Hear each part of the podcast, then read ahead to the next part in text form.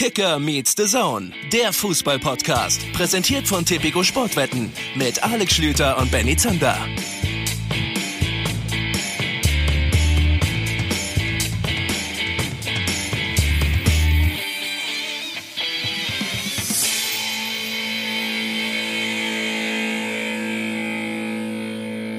Hoppla, was ist denn hier los? Kicker meets the Zone an einem Donnerstag. Kann man sich denn auf überhaupt gar nichts mehr verlassen oder was? Macht denn hier jetzt jeder, was er will? Ja, sieht zumindest so aus. Wir machen auf jeden Fall, was wir wollen, das wisst ihr ja nun mittlerweile. Und wir machen vor allem, was ihr hoffentlich wollt. Wir fühlen uns nämlich unseren Hörern verpflichtet. Und wenn englische Woche angesagt ist, dann wollt ihr natürlich auch englische Woche Analyse haben. Das ist doch ganz klar. Und die bekommt ihr jetzt hier knackenfrisch von mir. Mein Name ist Benny Zander. Und vor allem von dem Mann, der es bislang in 37 Folgen KMD geschafft hat, genauso viele gute Gags zu machen wie Dennis Diekmeyer Tore in seinen ersten 293 Profispielen. Ich rufe Alex Schlüter. Hallo. Einen schönen guten Tag und liebe Grüße aus, jetzt wird's verrückt, Leipzig. Schön, dass ihr dabei seid und wenn ihr das Gefühl habt, es ist wirklich alles völlig verrückt und alles anders, als es jemals gewesen ist, nein, keine Sorge. Wir gratulieren dem FC Bayern München zur deutschen Meisterschaft.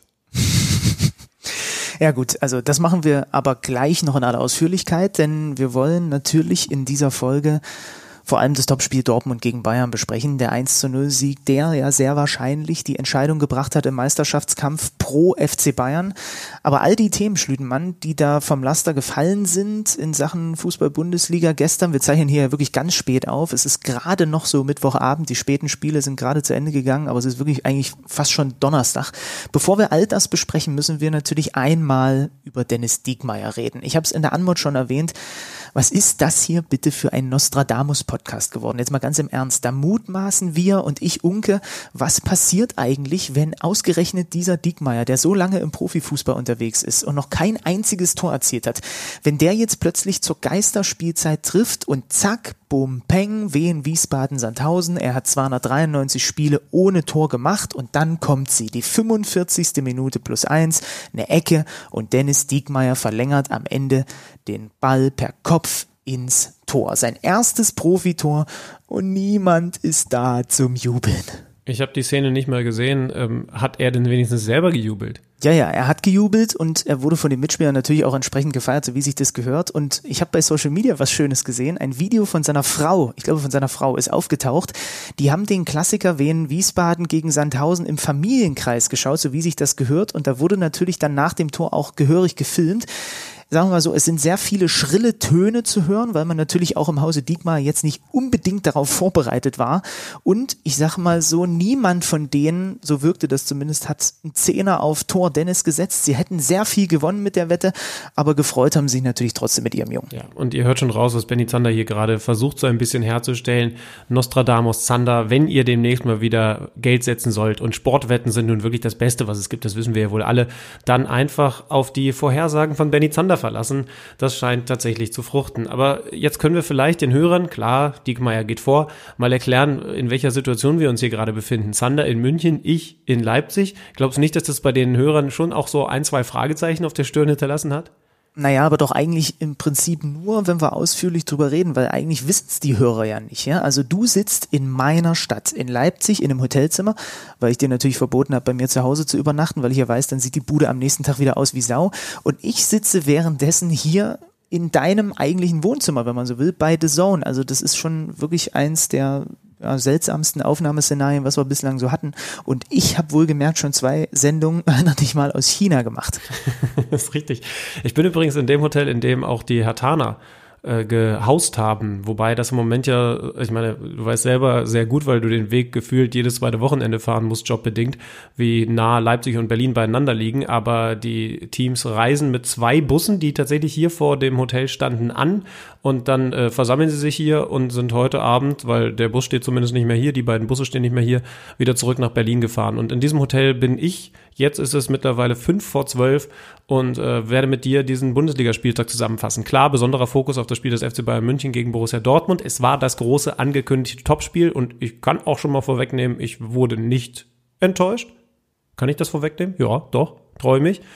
Und ähm, über die anderen Spiele wollen wir natürlich auch noch reden. Zum Beispiel über das Spiel, was dann im Endeffekt der Grund ist, warum ich überhaupt hier bin.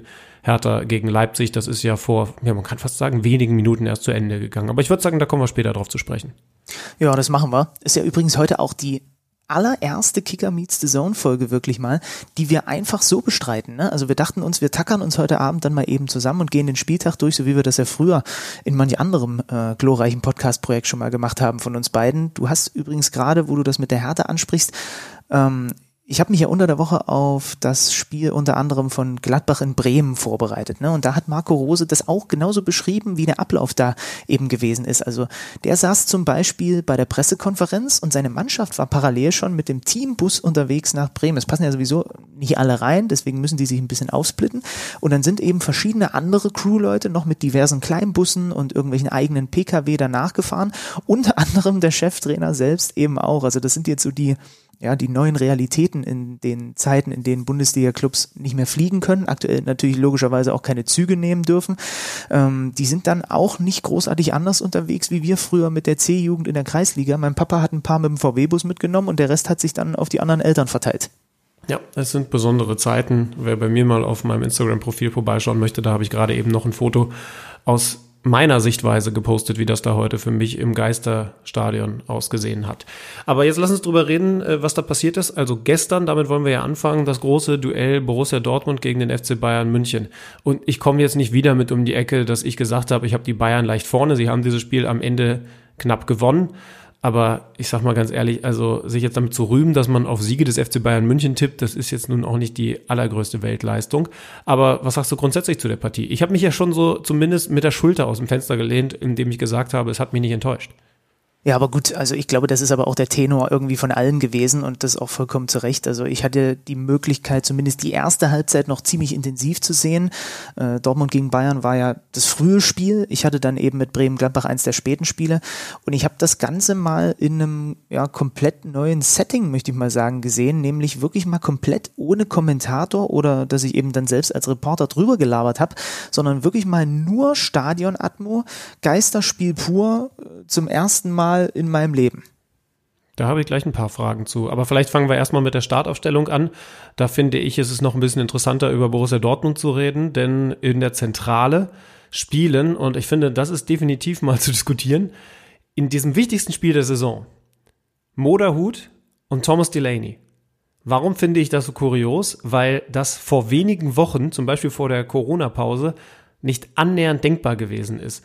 Wir hatten Phasen, da war relativ klar, dass Axel Witzel gesetzt ist und dann musste man gucken, wen man daneben spielt. Das war dann eine ganze Zeit lang, erinnert ihr euch daran noch, liebe KMD-Hörer, Julian Brandt, weil man gesagt hat, oh, hier, der bringt ein spielerisches Element rein, super. Dann kam Emre Can, da haben zum Beispiel dann auch Leute gesagt, was wollen die mit dem, weil Julian Brandt funktioniert doch neben Axel Witzel und hat entsprechend dann auch eine gute Rolle gespielt. Da ist dann Julian Brandt ein bisschen offensiver geworden. Und jetzt hat von den dreien, Witzel, Chan und Brandt, kein einziger auf dieser Doppel-6 gespielt, sondern da Hut, der zwischendurch ja mal komplett raus war, und Thomas Delaney. Also das finde ich auf jeden Fall mehr als nur eine Randnotiz, dass die beiden im wichtigsten Spiel der Saison gegen den FC Bayern München von Anfang an aufs Feld geschickt werden. Einer wurde es nicht, oder willst du da kurz was zu sagen? Ja, Jan und Witzel dann ja noch eingewechselt, ne? Also ist ja auch schon so ein bisschen der Vorgeschichte, gerade auch bei den beiden mit äh, Verletzungen und angeschlagen und so weiter geschuldet, ne? Na klar, genau. Also das kommt natürlich dazu und Julian Brandt hat offensiver gespielt in diesem äh, System von Lucien Favre, in dem offensichtlich kein Platz gewesen ist für den, du hast es angedeutet, offensichtlich auch noch nicht fit genugen, das Wort gibt's glaube ich nicht, Jaden Sancho. Ei, ei, ei, Junge, ey. Ja, also das ist natürlich mit die spannendste Personalie überhaupt. Ne? Also dass Sancho von der Bank kommt, ausgerechnet in so einem Spiel, ähm, aber ja, die, die letzten Wochen nach dem Corona-Wiedereinstieg, irgendwas stimmt doch da nicht. Also sie sagen ja, er wäre nicht fit genug, er hätte die Form nicht. Ich meine, das ist natürlich jetzt auch nicht so schlecht, so jemand wie Sancho dann von der Bank bringen zu können nochmal als Option, aber rein von der Qualität her muss der ja eigentlich von Beginn an spielen, gerade in so einem Spiel. Auch wenn er, wie er dann ja am Ende jetzt tatsächlich gespielt hat, nur Luft für 45 Minuten hat. Weil das, finde ich, ist die zentrale Frage. Die Bayern lagen vorne, wie das passiert ist, zu, bis zur Halbzeitpause können wir gleich besprechen. Aber die Frage ist ja quasi, wenn Lucien Favre, wie er später argumentiert hat, einen Jaden Sancho 45 Minuten zur Verfügung hat, weil das sein aktueller Fitnessstand ist, bringst du ihn dann von Anfang an, um ein Zeichen zu setzen, oder nimmst du ihn als spritzigen Joker hinten raus, dann in der zweiten Hälfte, wie es passiert ist? Mhm. Ja, also es stimmt schon, ne? Also vom Gefühl her würde ich dann da auch eher mit Favre mitgehen. Also die Bayern können halt auch nur aktuell fünfmal wechseln und im Zweifel bringst du dann einen spritzigen Sancho gegen nicht mehr ganz so spritzige Gegenspieler. Das hat auch was für sich. Das ist ein Argument. Wenn du aber natürlich die erste Hälfte gesehen hast, also Brandt und Azar, machen wir uns mal nichts vor, das waren mit die Schwächsten beim BVB. Ich kann auf der einen Seite Favres Argumente verstehen, aber unterm Strich ist das natürlich alles in allem ein total bedenkenswerter Zustand. Ne? Also mal ehrlich, Sancho ist nur fit für 45 Minuten. Das gibt's doch gar nicht.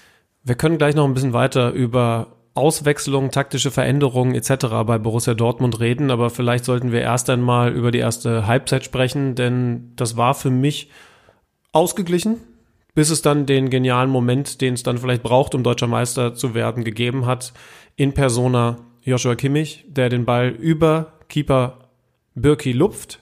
Und ich habe dann auf Twitter auch geschrieben, lasst uns erstmal den Torschützen feiern, aber dann müssen wir, und in diesem Podcast ist genug Raum dafür, das wissen wir beide, auch über den Keeper reden.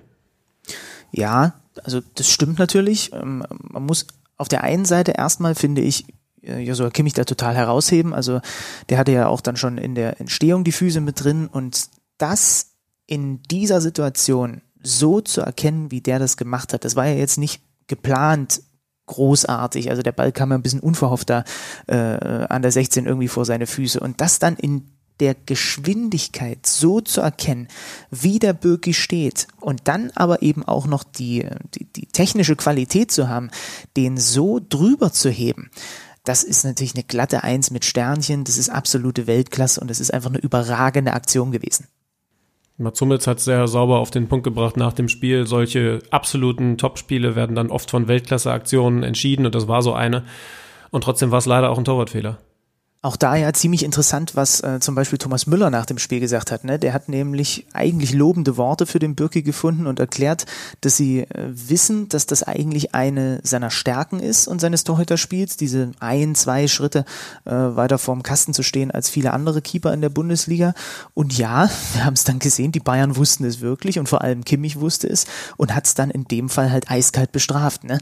Da ist dann immer so ein bisschen die Frage, also es gibt sicherlich viele Situationen, sind wir uns, glaube ich, einig, wo dem Birki dieses Spiel zugutekommt. So, und da fällt es ihm dann halt jetzt vor die Füße und am Ende bricht's Dortmund leider aus BVB-Sicht das Genick. Und am Strich hast du sicherlich recht, er steht am Ende zu weit vorm Tor, er kommt dann einfach nicht mehr rechtzeitig zurück, weil er eben diese ein, zwei Schritte zu weit vorne steht und kommt dann einfach nicht mehr hin, obwohl der Ball ja eigentlich auch dann sogar noch recht lange in der Luft war. Das ist für mich übrigens das Hauptproblem. Also, dass er da steht, das finde ich weniger zu kritisieren, als dass er eigentlich mit der Hand dran ist und den dann einfach nicht sauber rausfischt.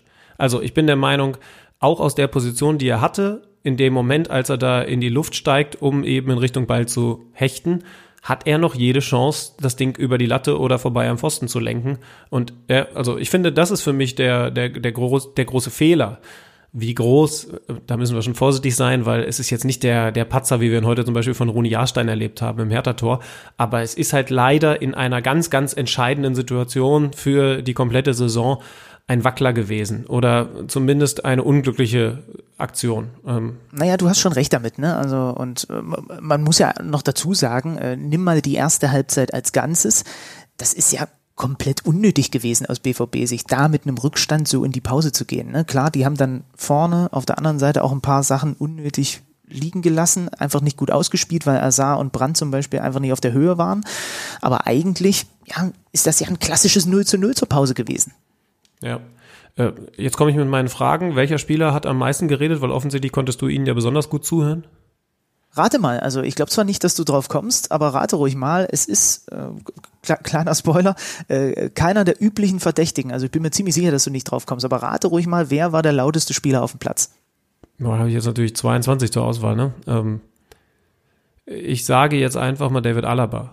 Nee, nee, äh, der lauteste Spieler auf dem Feld war wirklich mit Abstand, und jetzt halte ich fest, Mo Dahut. Also das hätte ich wirklich niemals gedacht, ja. Also der war mit Abstand am besten zu verstehen. Der hat vor allem auch erstmal unglaublich viel geredet. Also äh, das war echt interessant zu hören. Auch vor allem viel in Richtung seiner Vorderleute, verschieben, drauf und so weiter und so fort.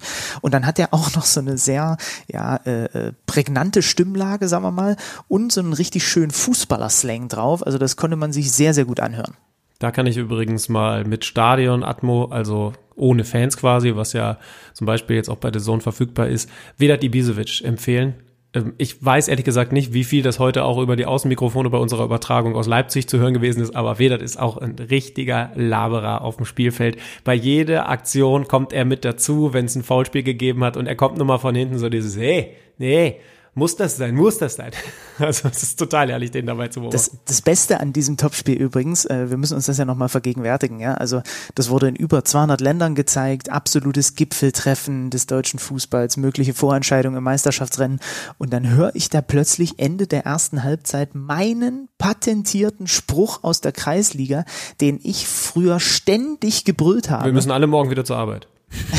nee, nee, der war der war's nicht, sondern äh, spielt Fußball, Jungs. Also äh, da wurden bei mir, da haben meine Augen direkt angefangen zu glänzen, da wurden richtige Erinnerungen wach. Und irgendwie ist das ja dann auch schön zu hören, dass offensichtlich auch in der Bundesliga, äh, ja, die reden auch nichts anderes als wir früher. Ja, sie reden wahrscheinlich schon mehr, aber sie benutzen dieselben Worte, ne? Das stimmt schon. Es gibt halt Fußballsprache und die gibt's auch nicht umsonst. Warum sollten die dann auf einmal in den Akademiker-Slang fallen? Das würde Vedat wahrscheinlich auch ein bisschen schwerer fallen. Aber lass uns zurück zum Taktischen kommen, zu dem, was da passiert ist. Die Bayern führen also ja, jetzt nicht völlig unverdient, aber ähm, doch irgendwie ein bisschen außer Kalten mit 1 zu 0 durch diese Wahnsinnsaktion von Joshua Kimmich. Und dann twittert Alex Schlüter zur Hälfte, Jetzt wird Julian Brandt der Schlüsselspieler vom BVB. Und ich bin bis jetzt davon überzeugt, dass das ein grober Fehler gewesen ist von Lucien Favre, Julian Brandt rauszunehmen. Er hat später ja mehrfach gewechselt. Insofern kann sein, dass er da noch den ein oder anderen äh, Wechsel vorgenommen hätte, dem dann Julian Brandt später zum Opfer gefallen wäre. Aber den nach 45 Minuten rauszunehmen, ja, nach einer nicht besonders guten Leistung, aber den nach 45 Minuten rauszunehmen und Jaden Sancho dafür zu bringen, halte ich für eine Fehlentscheidung, denn Warum habe ich das überhaupt gesagt? Weil ich finde, es war sehr auffällig, dass die beiden Zentralen, auch Moda Hut und eben vor allen Dingen der Wegarbeiter Thomas Delaney unglaublich beschäftigt waren, das Zentrum irgendwie zu beackern. Also immer wieder die ganzen Löcher zuzulaufen und du hast es im Spielaufbau unglaublich gemerkt. Also da konnten sie eigentlich Mats Hummels hinten überhaupt nicht entlasten, sich mal einen Ball abholen oder so. Das ist eh nicht unbedingt das Spiel von Thomas Delaney, von Hut, wenn er selbstbewusst genug ist, schon eher. Aber auch bei dem hast du halt einfach gemerkt, der ist defensiv und alleine läuferisch so viel beschäftigt, dass der nicht noch mal eben kurz den sie dann auspacken kann, wenn dann Dortmund mal ein Ballbesitz war. Julian Brandt hat das immer mal wieder gemacht und er ist ja in den letzten Wochen richtig gut gewesen. Und zwar nicht nur, wenn er sich tief hat fallen lassen, was ich glaube nach der Führung für die Bayern in der zweiten Hälfte, um mehr Ballbesitzphasen zu haben, wichtig gewesen wäre, sondern auch wenn er halt vorne die Zwischenräume gefunden hat, so auf der Zehnerposition, da eben links, rechts oder von mir aus auch zentral in die Schnittstellen zu gehen, beziehungsweise in diesen Raum zu gehen, um dann angespielt zu werden. Da hat er ja tolle Aktionen gehabt. Ich finde, dass das dem Dortmunder Spiel gefehlt hat und ich glaube einfach mal, dass das sehr wichtig geworden wäre, um eine balldominante Phase aufzubauen in der zweiten Hälfte. Dass sich die Bayern jetzt nicht für 45 Minuten hinten rein hätten stellen lassen, nur weil Julian Brandt noch auf dem Feld ist. Das ist schon klar. Aber du musst ja irgendwie ein bisschen mehr machen. So war es auch, um jetzt ein bisschen vorwegzugreifen, für mich in der zweiten Hälfte zu viel Hoch- und Runterspiel und eigentlich nie eine Phase der Kontrolle von Borussia Dortmund, obwohl sie dann eben auch lange hinten lagen. Also eins direkt natürlich mal vorneweg. Äh, ich finde es natürlich super, dass der Favre dich da eiskalt vor der versammelten Twitter-Runde bloßstellt. Also das ist ja eh klar. Ähm, das finde ich schon gut, aber äh, im Ernst, ich kann das schon verstehen, was du sagst. Ich habe auch mit einem Radiokollegen gesprochen, der eher zum Beispiel Torgan Azar statt Julian Brandt rausgenommen hätte ja, zur Pause. Der war auch so entschieden. Vor, vorsichtig ausgedrückt äh, kein Deut besser als Brandt. Ich habe aber trotzdem schon in der ersten Hälfte bei Brandt irgendwie den Eindruck gehabt, dass der nicht so ja nicht so frisch war, nicht so griffig war, irgendwie gedanklich oft einen Schritt zu spät und ähm, der hat, wenn man das jetzt mal hart ausdrückt, dem BVB auch einige aussichtsreiche Situationen kaputt gemacht. Ne? Und dann hat sich der Favre in der Pause halt erdacht, okay, das ist heute offensichtlich nicht sein Spiel. So, und dann nehme ich ihn raus. Ja, gab es übrigens zu Beginn seiner Zeit in Dortmund, also zu Beginn dieser Saison, was ja irgendwie gefühlt auch 26 Monate zurückliegt, ein paar Mal oder eigentlich sogar in Serie, dass er unglückliche Aktionen hatte und das Spiel dann ja unglücklich verlangsamt hat, sage ich mal das ist ja eigentlich jetzt weg gewesen. Und deswegen hätte ich einfach darauf gezählt, dass das in der zweiten Halbzeit passiert. Natürlich kann es sein, dass ich mich dann getäuscht hätte und er hätte vielleicht auch zweite mäßige 45 Minuten gespielt, aber äh, ich hätte Azar rausgenommen. Die Alternative wäre ja noch gewesen, weil wir darüber gesprochen haben, einen der beiden Sechser rauszunehmen, die, glaube ich, dann ja auch beide sogar rausgegangen sind. Müsste ich jetzt nachschauen, aber es wurde ja mehrfach gewechselt. Also zur Pause kam Jan für Delaney auf jeden Fall. Mhm. Und ich glaube, der Hut ist auch noch rausgegangen, ich bin mir nicht ganz sicher. Auf jeden Fall wären das ja auch noch Optionen gewesen, dass Brand auf die tiefere Position geht. Ja, das stimmt schon. Also zur Pause 1 zu 0 für die Bayern, dann zwei BVB-Wechsel und dann müssen wir in der zweiten Halbzeit, ähm, wenn wir den Spielfilm weiter aufrollen wollen, über diese seltsame, komplett weirde Handspielnummer reden, wo ich mir immer noch nicht genau sicher bin, wie ich dazu eigentlich stehe. Verdammt, ich dachte, ich hatte gehofft, du hättest eine Meinung. also das ist ja, hast du sowas schon mal gesehen? Also äh, wir müssen ja mal irgendwie gucken, dass wir das überhaupt beschrieben bekommen, was da passiert ist. Also ähm, Jerome Boateng wie beschreibt man das denn am besten? Der stützt sich quasi so halb auf dem Rasen auf und dann dann fällt er irgendwie zur Seite, springt irgendwie zur Seite und, und, und der Arm geht dann quasi irgendwie mit. Naja, aber ganz wichtig ist halt mit dem Rücken zum Ball, ne? Ja, genau, also, genau. Das ja, ist das Allerwichtigste. Äh, aber das kommt ja dann quasi noch dazu, ne? Also äh, ihr merkt schon daran, wie schwer ich mich tue, das zu beschreiben ich, ich habe sowas einfach noch nicht gesehen. Ne? Also Rücken zum Ball, äh, Boateng halb auf dem Boden und dann geht er irgendwie zur Seite, dann geht der Arm ein bisschen mit zur Seite weg. Also das ist ja so eine weirde Szene gewesen. Ja, und, und dieses, dieses ein bisschen, dieses ein bisschen zur Seite weggehen, das ist natürlich das, was die Dortmund-Fans auf den Plan gerufen hat, weil die natürlich sagen, das ist doch genau das, was definiert ist im Regelwerk als Verbreiterung der Körperfläche ähm, oder wie ein großer Kommentator namens Benny Zander einst sagte, Verkörperung der Größerfläche. Aber ähm, ich kann die halt auch verstehen. Andererseits dreht er sich da so weg, sieht halt den Ball nicht, dass ich sagen muss, ich glaube, ich hätte ihn nicht gegeben. Also de definitiv übrigens richtig, dass äh, der VAR nicht eingreift, also nicht überstimmt, finde ich. Ja, also, aber das ist äh, übrigens aber, eine Situation. Da aber erklärt das ruhig noch mal kurz, ne? Weil das ist ja das, was Teile der Fans komplett auf die Palme gebracht hat, dass es ja offensichtlich nicht gecheckt wurde überhaupt diese Szene. Ja, es wurde definitiv gecheckt. Ähm, es wurde vom VAR gecheckt. Also das muss man ja, das muss man ja mal auf den Schirm bekommen.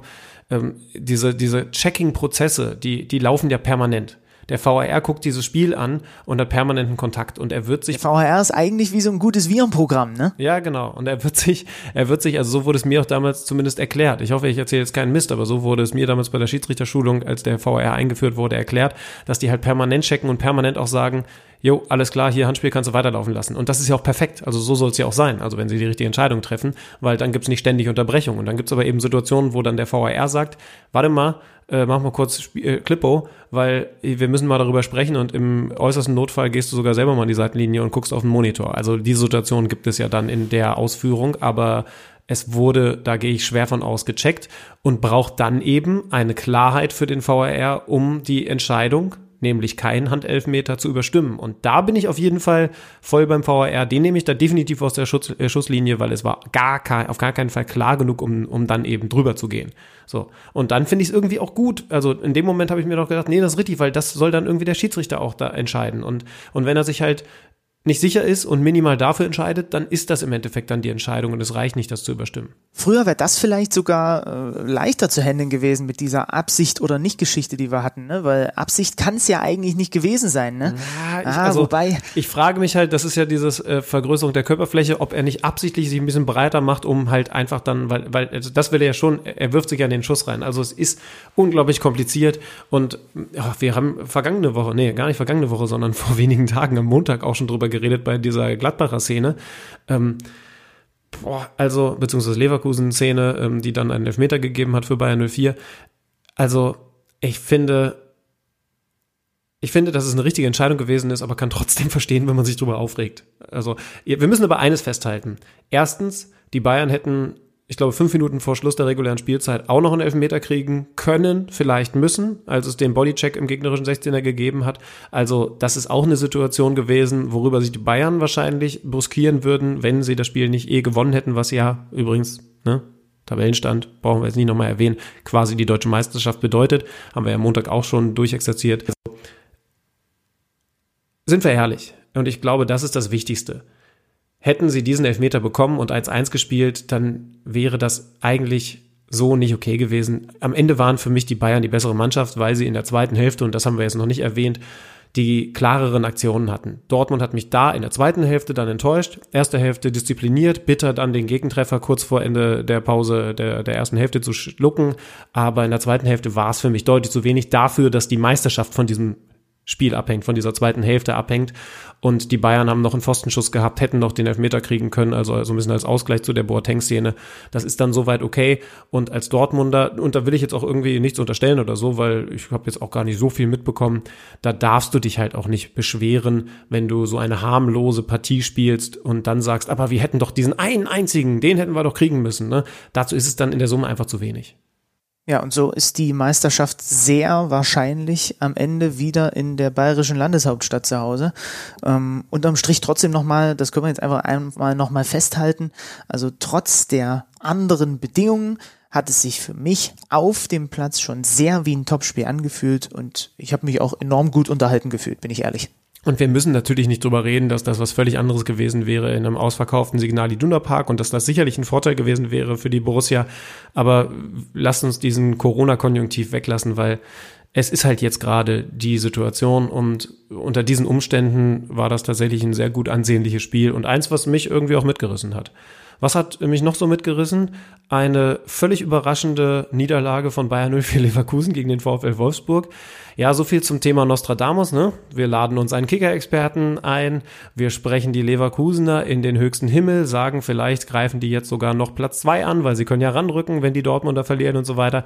Und ein schlägt der VfL Wolfsburg. Ja, jetzt auch nicht die schlechteste Mannschaft der Fußball-Bundesliga, aber dann schlägt dieser VfL Wolfsburg 0, Bayern 04 Leverkusen auswärts mit 4 zu 1, führt zwischendurch 4 zu 0 und was das krasse ist, ich habe das Spiel 90 Minuten gesehen, Leverkusens Torwart Radetzky war noch der Beste von Bayern 04, weil der tatsächlich noch mehrere Dinge rausgeholt hat. Also es war unglaublich. Absolut nicht erklärbar. Ne? Also völlig verdienter Auswärtssieg. 9 zu 2 Schüsse aufs Tor. Habe gerade nochmal nachgeguckt. Leverkusen hat 70 Prozent Ballbesitz, aber der bringt dir halt so nichts. Ähm, einfach nicht zu erklären, wie das sein kann, dass Leverkusen das Ding da so vergeigt. Gut, wir müssen auch erwähnen, Renato Steffen ne, mit seinen 1,70 der Wolfsburger, einer der äh, krassesten Kopfball Spieler, die wir offenbar haben in der Liga. Absolutes Kopfballungeheuer. Chapeau, Renato. Wie auch immer der das ständig hinkriegt. Er hat eine unglaubliche Sprungkraft ähm, ist zum Beispiel auch bei den Ecken mit hinten und äh, verteidigt da immer am langen Pfosten. Sie machen das auch im Raum. Und man sieht auch da immer wieder, dass er Kopfballduelle gewinnt. Also das ist schon phänomenal. Er macht ja wirklich schöne Kopfballtore. Äh, dieses Mal war es okay. Gegen Augsburg zum Beispiel hat er einen wunderschönen Kopfballtreffer gemacht.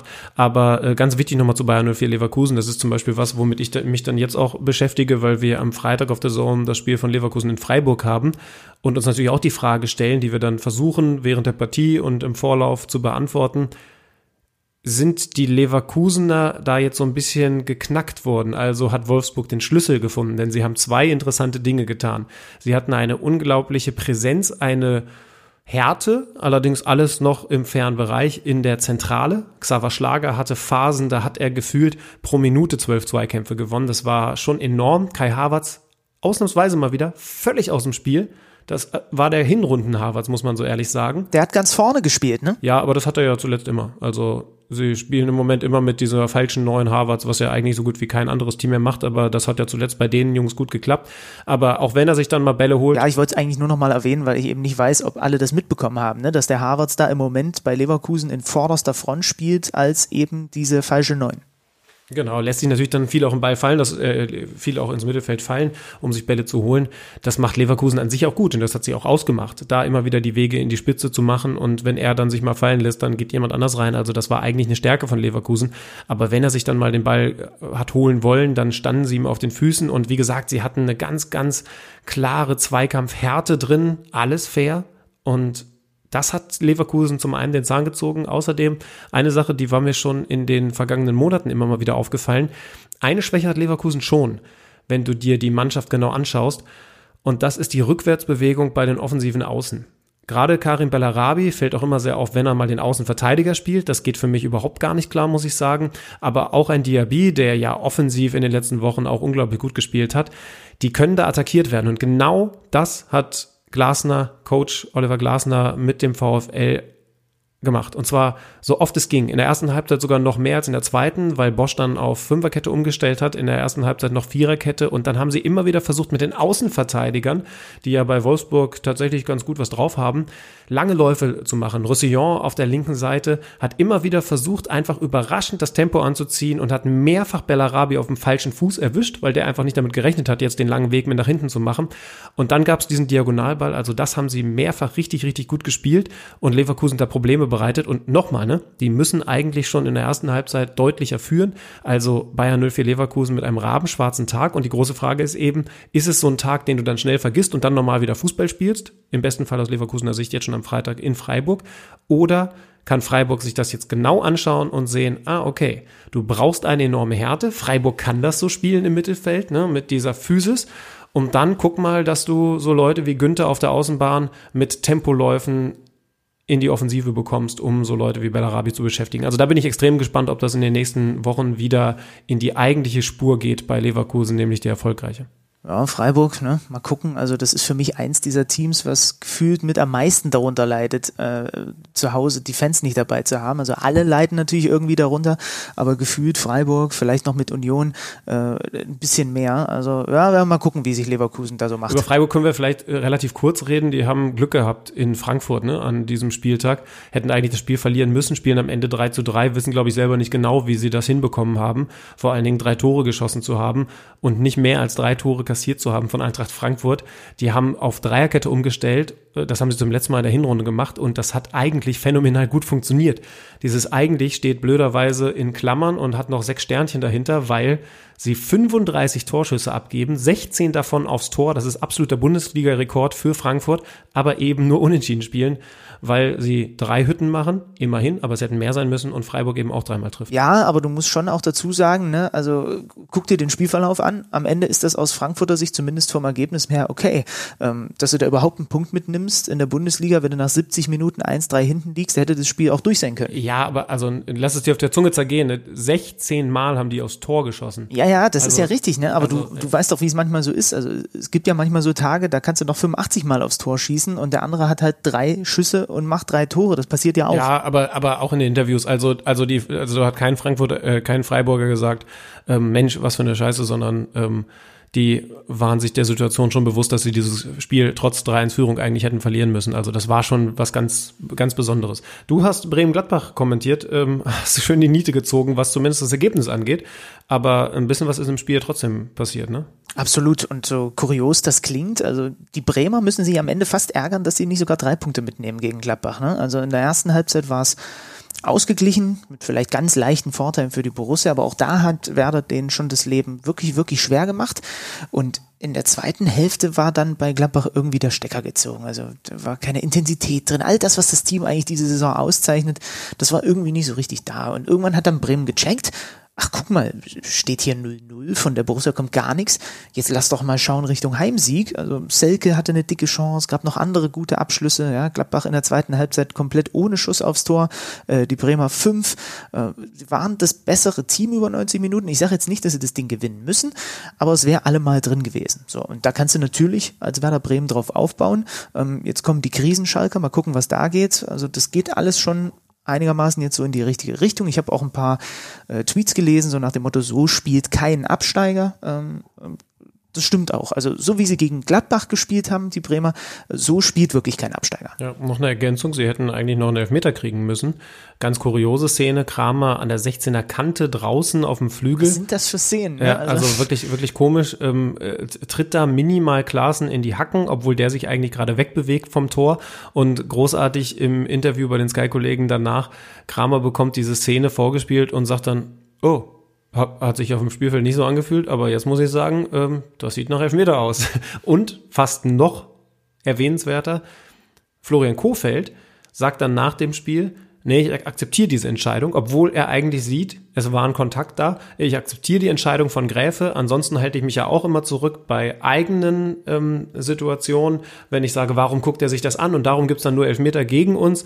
Er hat gesagt, nee, das ist absolut okay und dass Gräfe das sich nicht überstimmen lassen hat, sondern bei seiner Entscheidung geblieben ist, findet er völlig okay. Er hält sich damit zurück und äh, hat auch gesagt, dass beide Mannschaften ein gutes Spiel gemacht haben.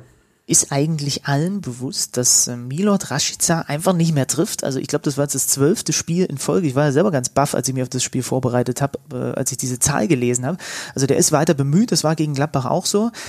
Da sind schon viele Fehler drin, muss man ehrlich sagen. Und die kann er im Moment im Grunde genommen nicht ausgleichen, ne, durch irgendwas Produktives. Und irgendwann wirst du dann als Stürmer halt auch einfach daran gemessen, dass du auch mal wieder einen reinmachst. Das stimmt, aber wenn man es jetzt positiv durch die grüne Bremer Brille sehen möchte, nicht die, die Jan Delay 1 besang, dann kann man ja sagen, wenn der dann jetzt auch wieder zur Form findet und die Bremer ja offensichtlich sowieso ein bisschen besser auf Kurs sind, dann kann das ja noch schön werden für den SV Werder Bremen. Welcher Bundesligist stemmt am Ende der Saison die Meisterschale in die Luft? Wer kämpft um den Klassenerhalt? Auf tipico.de kannst du deinen Tipp abgeben. Einfach auf unsere Seite gehen und auf deinen Favoriten setzen. Wenn du schon mal bei Tipico auf Sportwetten getippt hast, kennst du dich ja bestens aus. Für alle Neuansteiger ist noch eines wichtig zu wissen. Tipico Sportwetten verdoppelt deine erste Einzahlung. Registriere dich noch heute und sichere dir so den Willkommensbonus bis zu 100 Euro. Du erhältst den Bonus sofort nach deiner ersten Einzahlung. 18 plus. Glücksspiel kann süchtig machen. Hilfe unter www.spieleambulanz.de. Und dann sind wir am Mittwoch angekommen. Der Mittwoch, an dem wir einst mal angefangen haben, diesen Podcast aufzuzeichnen. Mittlerweile ist aber halb eins, das heißt also, es ist schon Donnerstag. Wir reden also von diesem Spieltag gestern, von diesem Spiel gestern, das ich hier zum Beispiel begleitet habe. Wollen wir damit anfangen mit Leipzig gegen Hertha? Das war das frühe Spiel. Ja, klar. Ähm, ja, haben wir wahrscheinlich am ehesten was drüber zu bereden. Sind wir ehrlich, es gab auch ein paar mauere Spiele an diesem Mittwoch, aber Leipzig-Hertha, da war was los. Ähm, ja, wir fassen was zusammen. Eine erste Halbzeit mit Ecken und Kanten.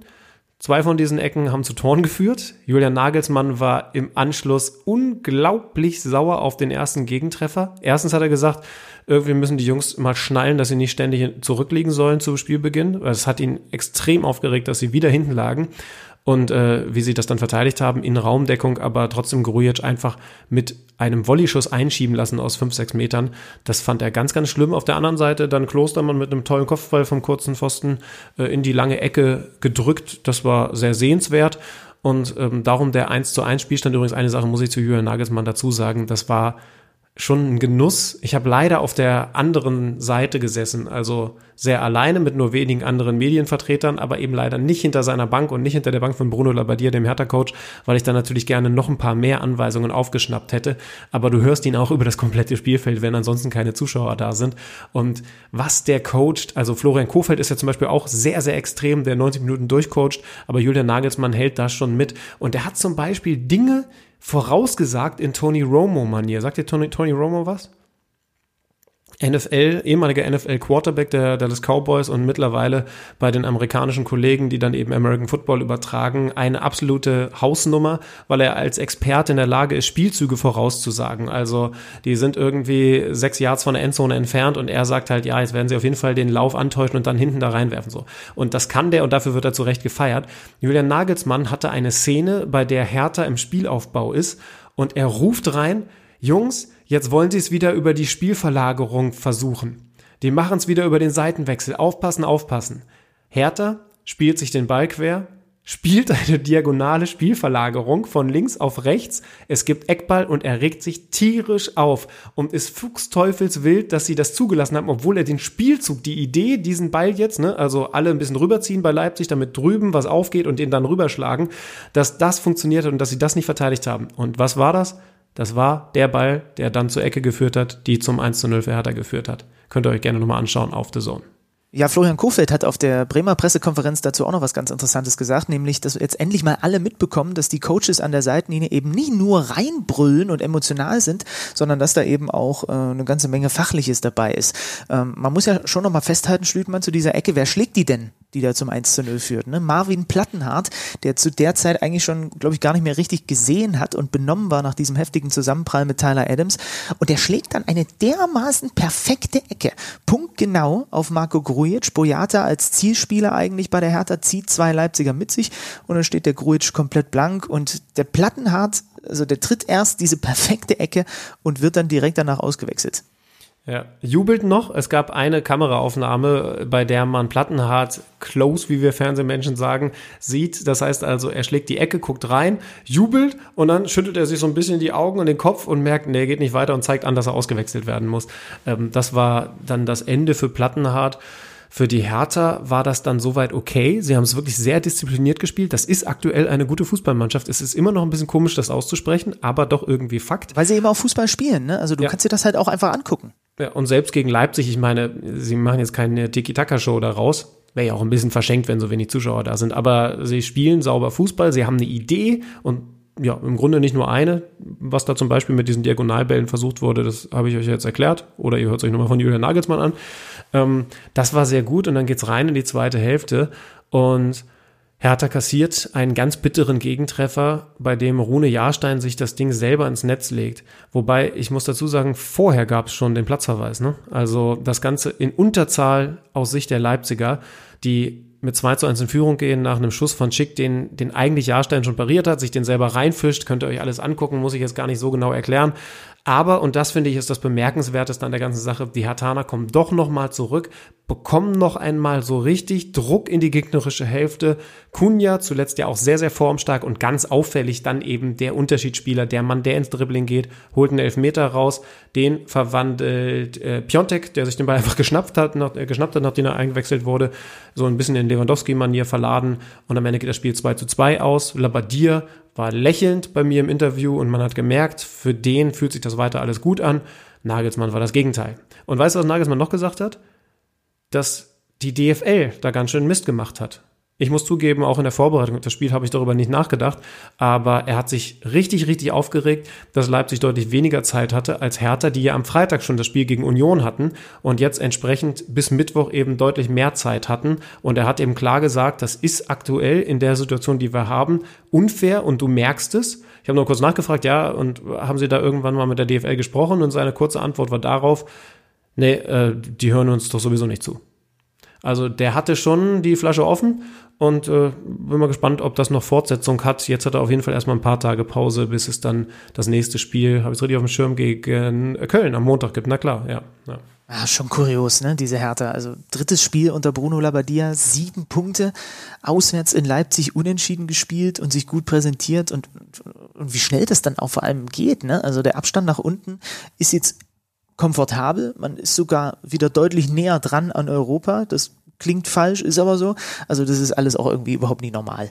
Das ist eigentlich irgendwie so ein bisschen das Verrückte, dass sie, ich glaube, durch diese gute Serie jetzt mit sieben von neun möglichen Punkten nach der Corona-Pause, ich wurde übrigens auf Twitter darauf hingewiesen, dass ich immer nach Corona gesagt habe oder zumindest ein bisschen zu oft nach Corona gesagt habe, ja, völlig richtig, Corona ist nicht vorbei, aber die Corona-Pause bezeichne ich eben als die Phase, in der kein Fußball gespielt wurde.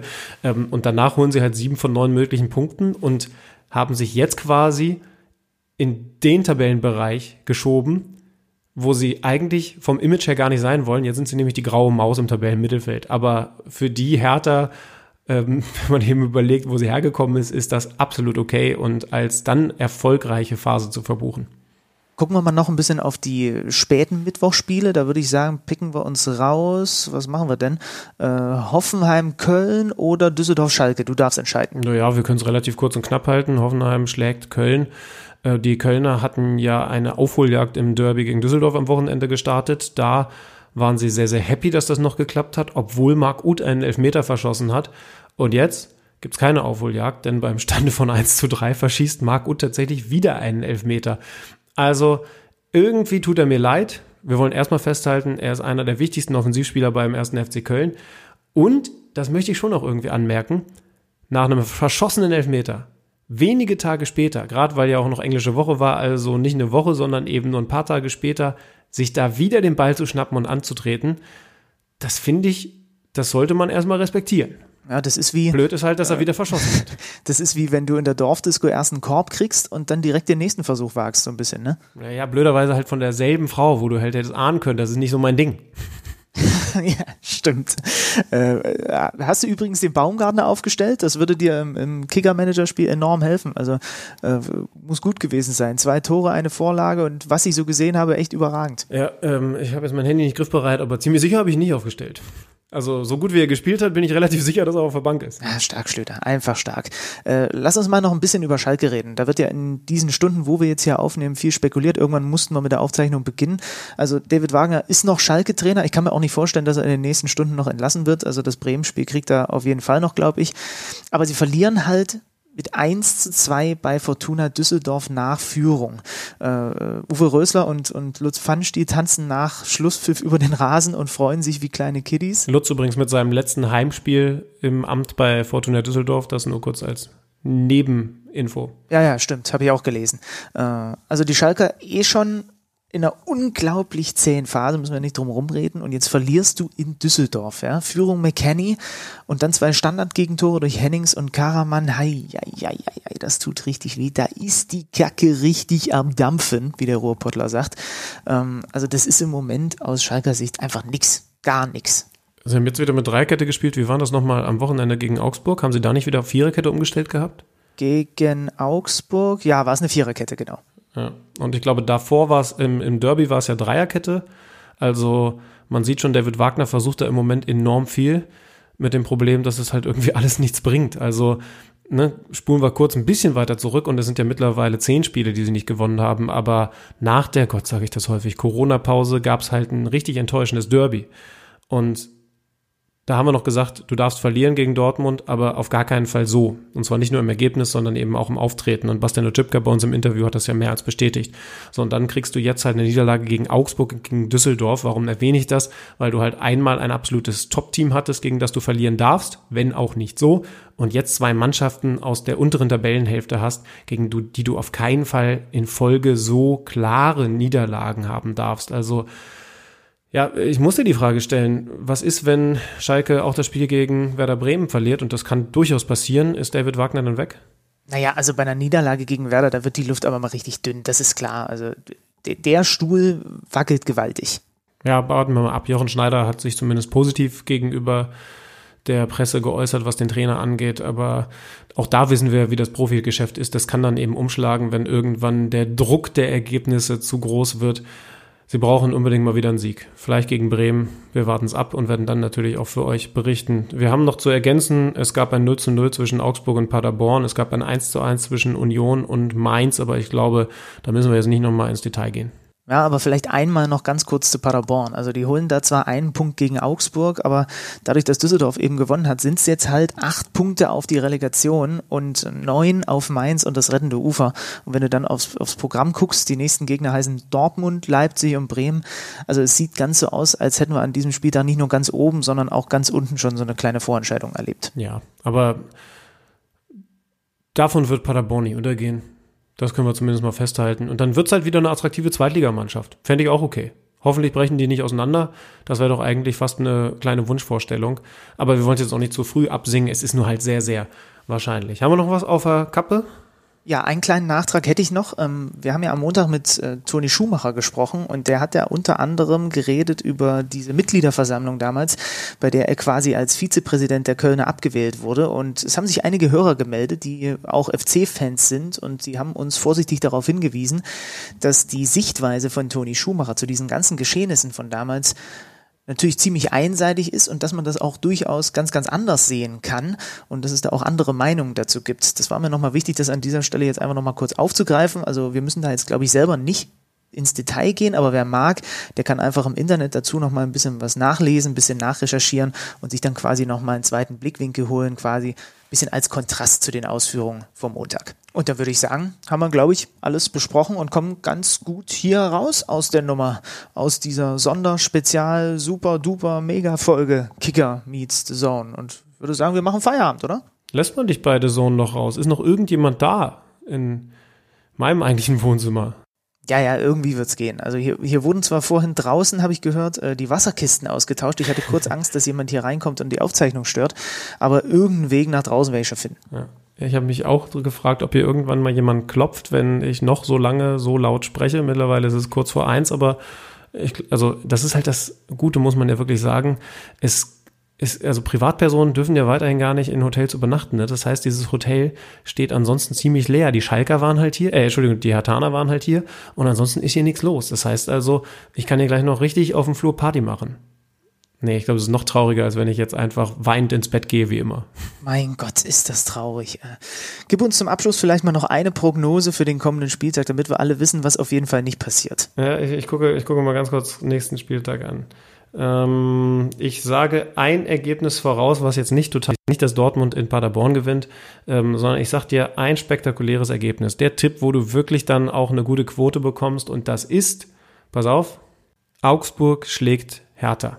Oh, da guck mal einer an. Der Schlüter wagt sich hier hinten raus tatsächlich nochmal auf Glatteis. Ist ein knappes Ding, ein fantastisches Match, aber sie, und es ist auch, es gibt was zu diskutieren, das will ich ganz ehrlich sagen, denn da sind ein paar Entscheidungen, die kann man so oder so auslegen, hat ja fast schon Tradition in den letzten Wochen. Bei diesem Spiel werden wir nochmal genau den Finger reinlegen in die Wunde der alten Dame.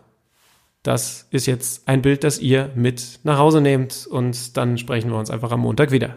Ja, und da werden wir übrigens auch wieder einen sehr, sehr spannenden und sehr, sehr namhaften Gast haben hier bei Kicker Meets Saison. Aber wisst ihr was? Wir verraten einfach jetzt noch nicht, wer es ist. Weil wir nicht wollen. Tschüssi. Tschüss. Das war Kicker meets the Zone, der Fußball-Podcast. Präsentiert von Tipico Sportwetten mit Alex Schlüter und Benny Zander.